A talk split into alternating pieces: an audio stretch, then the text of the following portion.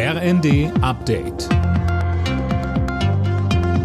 Stündlich neu. Auf den Punkt informiert. Ich bin Gisa Weber. Kurz vor der entscheidenden Abstimmung im Bundesrat ist der Streit ums Bürgergeld weiter festgefahren. Die Union droht mit einer Blockade.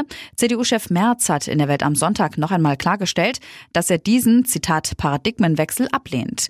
Er sieht das Bürgergeld als Weg in ein bedingungsloses Grundeinkommen.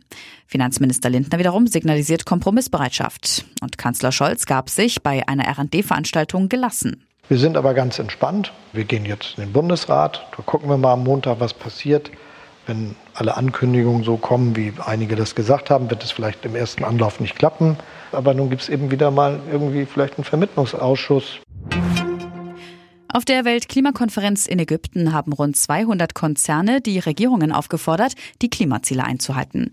Darunter auch Firmen, die wegen ihrer negativen Umweltauswirkungen in der Kritik stehen. Laut Pariser Klimaabkommen soll die Erderwärmung auf möglichst anderthalb Grad begrenzt werden. Ein historischer Tag, das sagt der ukrainische Präsident Zelensky nach dem Abzug der russischen Truppen aus Cherson im Süden des Landes. Anne Brauer mit den Einzelheiten. In den sozialen Netzwerken kursieren Videos, wie Chersons Bewohner die ukrainischen Soldaten in der Stadt willkommen heißen und feiern. Gänsehaut twittert dazu zum Beispiel Ex-Botschafter Andrei Melnik.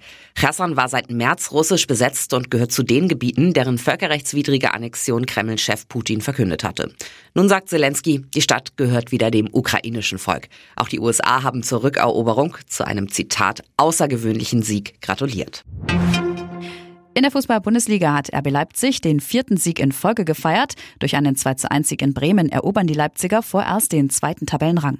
Die weiteren Ergebnisse Schalke Bayern 0 zu 2, Hertha Köln 2 zu 0, Leverkusen Stuttgart 2 zu 0, Augsburg Bochum 0 zu 1 und Hoffenheim Wolfsburg 1 zu 2.